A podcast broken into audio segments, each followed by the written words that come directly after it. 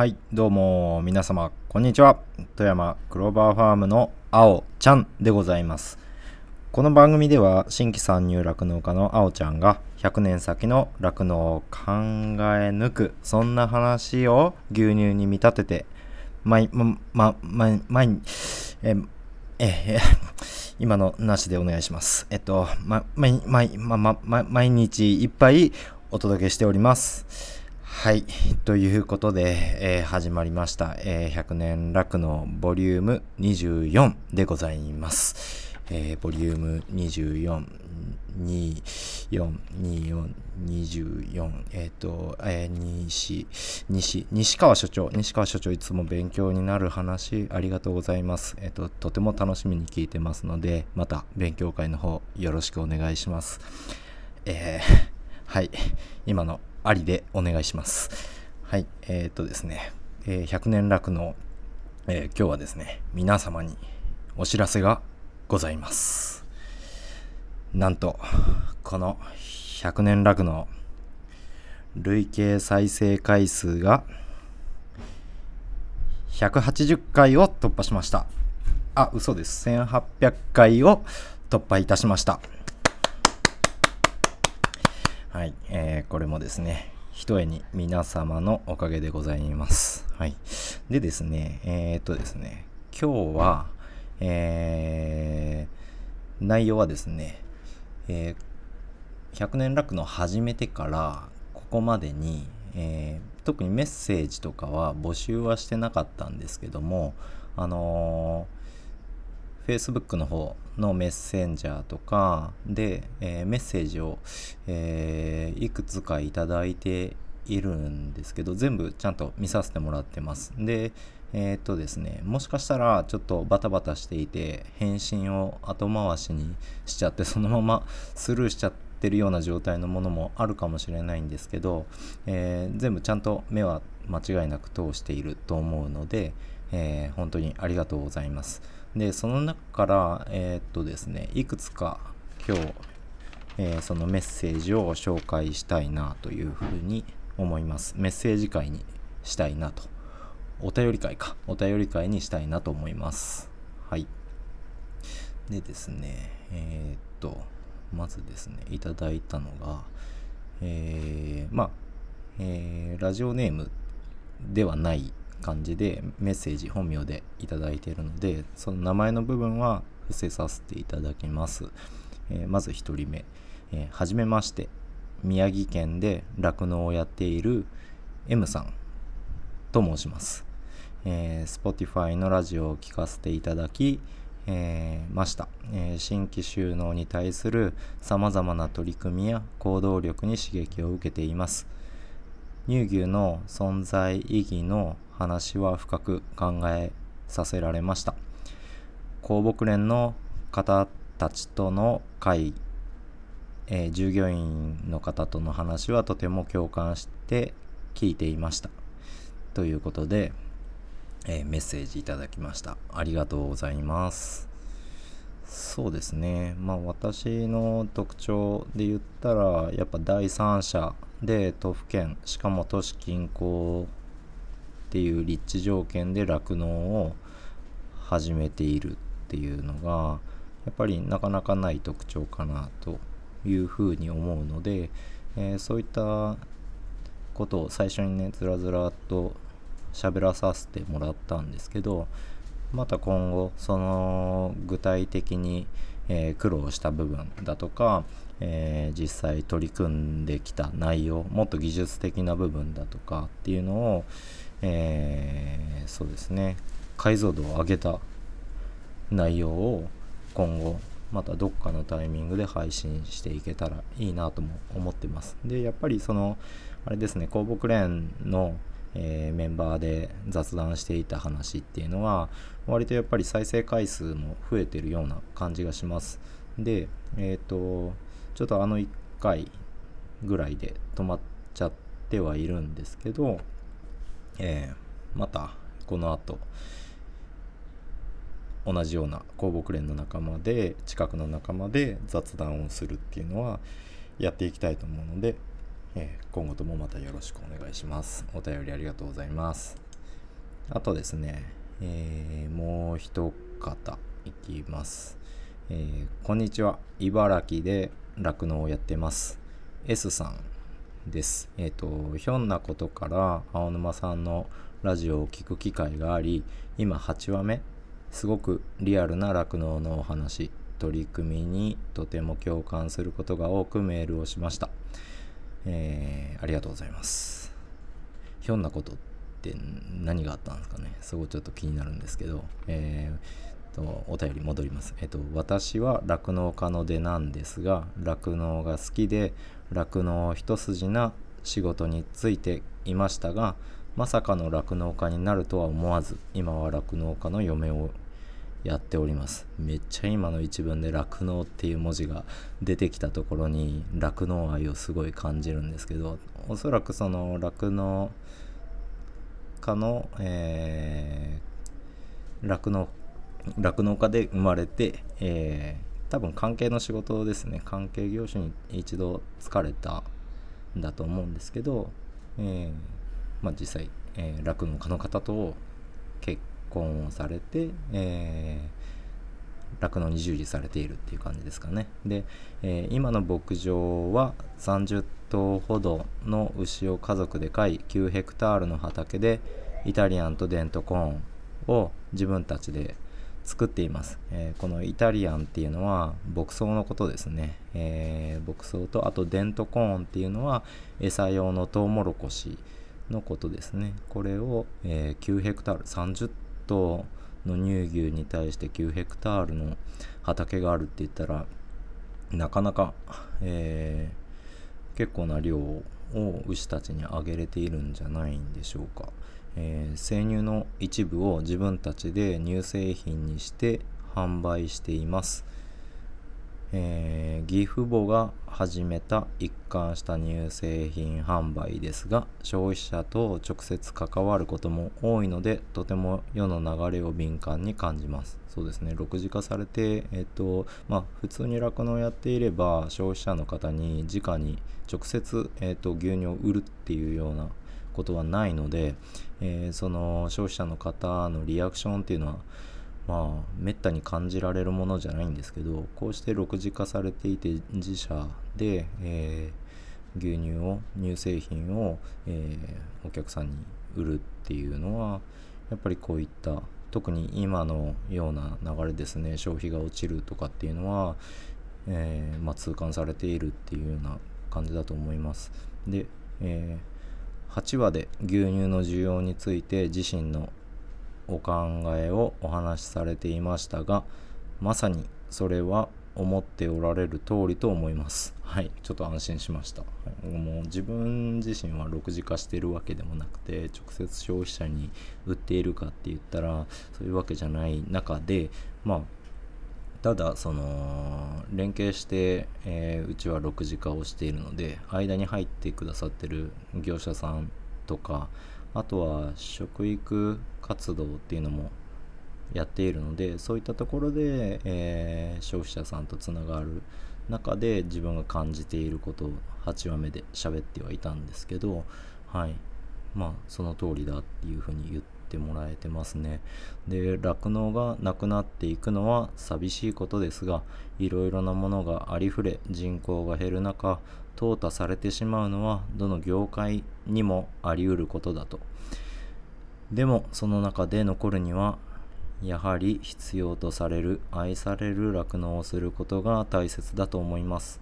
一生懸命に取り組まれているグローバーファームさんだからこういうお話もっといろんな方に聞いていただけるといいなと思いました、えー、というふうにメッセージをいただきました。ありがとうございます。そうですね。本当にあのーもう理想を言えば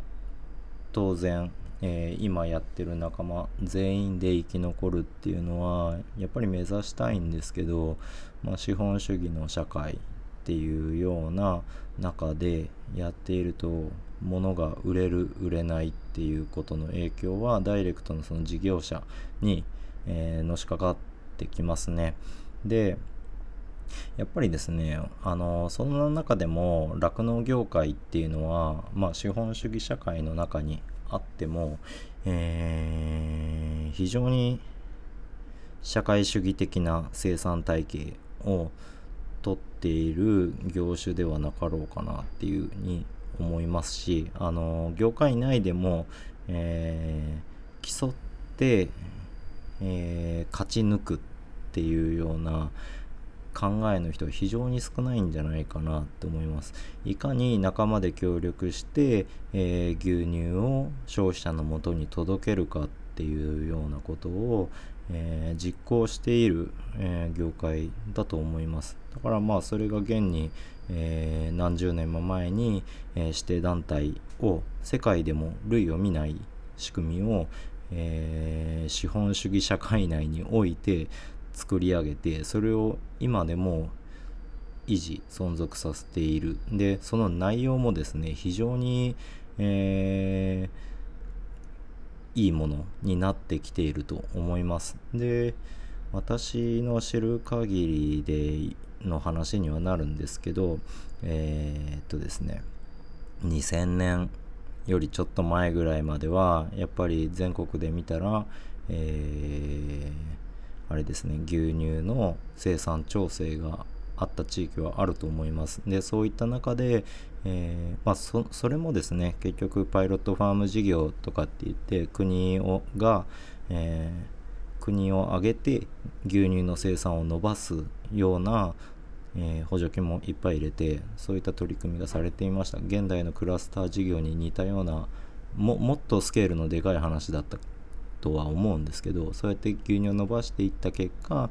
えー、牛乳が余った瞬間がその時できてますね。で、その時期に、えー、私入ってる地域交流牧場全国連絡会っていうのが北海道の酪農家さんを中心に立ち上げられて、えー、牛乳を絞って出荷するだけではなくてやはりそのせっかく一生懸命絞った牛乳を、えー、もっともっと消費者に飲んでもらうっていうようなことを酪農家自身としてもやっていかないとダメなんじゃないかっていうことでおそらく数名の方から、えー、立ち上げられて今は全国にその会員が増えているような組織なんですけどやっぱりその活動っていうのは、えー、今後もしかしたらまた同じように、えー、日本の酪農家の中で注目される取り組みになってくるんじゃないかなっというふうに思います。で現在もやっぱりその為替の影響とかでちょっと前はコロナとかウクライナの影響で港が止まったりとかで非常に、え、混乱があったんですけど根本的にはやっぱりそのまあコロナもありますねコロナもあって消費がかなり混乱しているのもあったんですけど根本的にはやっぱりどの時代においても牛乳を飲んでもらえるっていうことに、えー、変わる強みはないかなというふうに個人的には思います。だから、まあ、こういう時期だからこういうことが起こったから、まあ、気づいてもらえる、えー、だからこそやらないといけないって思うのは、えー、非常にウェルカムなんですけど、えー、こういった状況が明けた後もやっぱり継続的に酪農、えー、家はその現場を伝えるっていうことを、まあ、全ての人がやる必要はないと思うんですけども、えー、できる人、え伝えることのできる人が全国に、えまだまだ残っていってで各地でそういった取り組みを続けていけたなら、えこのコロナが開けるかコロナと共存するかはわからないですけどこの後の酪農、えー、業界に対しても、えー、一つの、えー、いい影響をもたらすんじゃないかなというふうに感じています。はい。ですね。で、まあ、そういった取り組みもね、えっ、と、なかなか採算の合うような取り組みではないですし、えー、まあ、私自身もやってますが、ほぼボランティアですね。で、ボランティアでやっていたとしても、やっぱりなかなか、その、一個人として伝えれる人、対象っていうのは、限られてきます直接やっぱ会って、えー、伝えることができている人で年間およそ200人から300人ぐらいです現状でそれだとやっぱり広がりが弱いので SNS や今で言ったらこうやってポッドキャスト配信音声での配信っていうもので、えー、プラスアルファの方に伝えることができていたらとてもいいんですが、はい、まあ個々の酪農家さんで得意なこと不得意なことあると思います。で私の場合は、えー、高校生の時から酪農、えー、の魅力っていうのを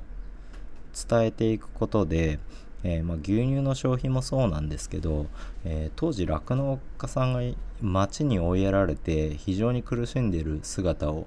結構見てて悩んでたんですね。自分がまあ酪農家になりたいって思っていたからやっぱりそういったところに、え、目が止まったのもあるとは思うんですがでそういった時に酪農ってまあ威張る必要はないんですけどあの決してそんなただで臭いとか汚いとかうるさいとかって言われてのけ者にされていい職業じゃないはずだっていうのは思ってました。でそれはやっぱりちゃんと伝えることができずに、えー、どんどん内に内に、えー、閉じこもって周囲に言われることに頭を悩ませながら、えー、周囲との接点を自ら立ってしまっている。がゆえに魅力が伝わってない正しい情報が伝わってないんじゃないかなというふうに、えー、高校生の時は思うようになりました。だから当初は俺北海道で酪農従業員まずなろうかなって思っていたんですがまあこれは、えっ、と当時の私から見たらあ今から見たらちょっと偏見だとは思うんですけど北海道は、えー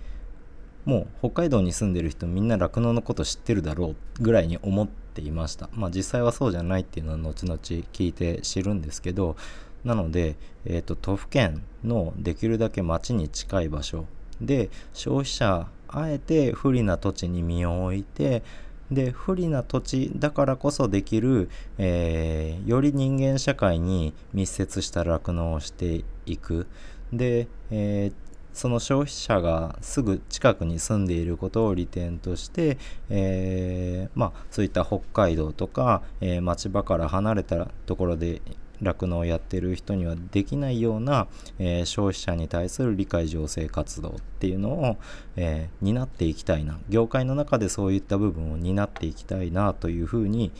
思うようになりました。故にまあ今そのクローバーファームを始めるにあたってこの立地条件今の牧場がある立地条件っていうのは非常に魅力的だったし、えー、うんなんとかここでやりたいっていうふうにやって準備をしたところがあります。はい。まあ一方でですね、やりにくい部分もあります。あの自給飼料を作る、堆肥をまくとか、えー、牛の頭数を増やすとか、そのダイナミックに、えー、まあ普通の消費者の方がイメージされる、で、より理想とされる、えー、しっかりした、え、国で、日本で作られた餌を食べさせて、え牛を飼うっていうのは、逆にこういった地域だから、まだまだ難しい部分もあります。だからそういったところで言うとやっぱ町から離れているもしくは北海道とかで、えー、ダイナミックに餌を作って牛乳を絞るっていう地域は本当にリスペクトしてますし、えー、うん、全然やり方は違うんですけど、まあ一つ同じ酪農業界を作っている仲間としてその、うん、それぞれの立地条件やれることでこの酪農業界を強いものにしていってで日本で牛乳を飲んでくださる皆様のところに、まあ、しっかり牛乳を届ける。でもっといけば乳製品も潤沢に届けることができる。で、えー、牛乳って本当に美味しいと思います。で栄養もいっぱいあります。で間違いなく飲んでくださる方まあアレルギーとかねある方にはなかなかなかなかっていうか、まあ、無理なことなんですけど、まあ、の飲める方に対しては、えー、非常に健康を支えるものになると思ってます。なので、えっ、と、そうですね。今後も日本で当たり前に100年先も酪農が続いていくように、ここ富山県高岡市から行動を続けていきたいなというふうに思います。はい。で、えー、いただいたメッセージからですね、えー、ちょっと自分の話に発展させていただいて、えー、今日の回は終わりにしたいと思うんですけど、はい、そんな感じですかね。はい。ということで、今日はこんなところで終わろうと思います。今日の一杯、お味の方はいかがでしたか？お口に合いましたら、また飲みに来てください。この番組は、ハッピーデイリーカウズクローバーファームの提供でお届けしました。ほいじゃあまた。バイバイ。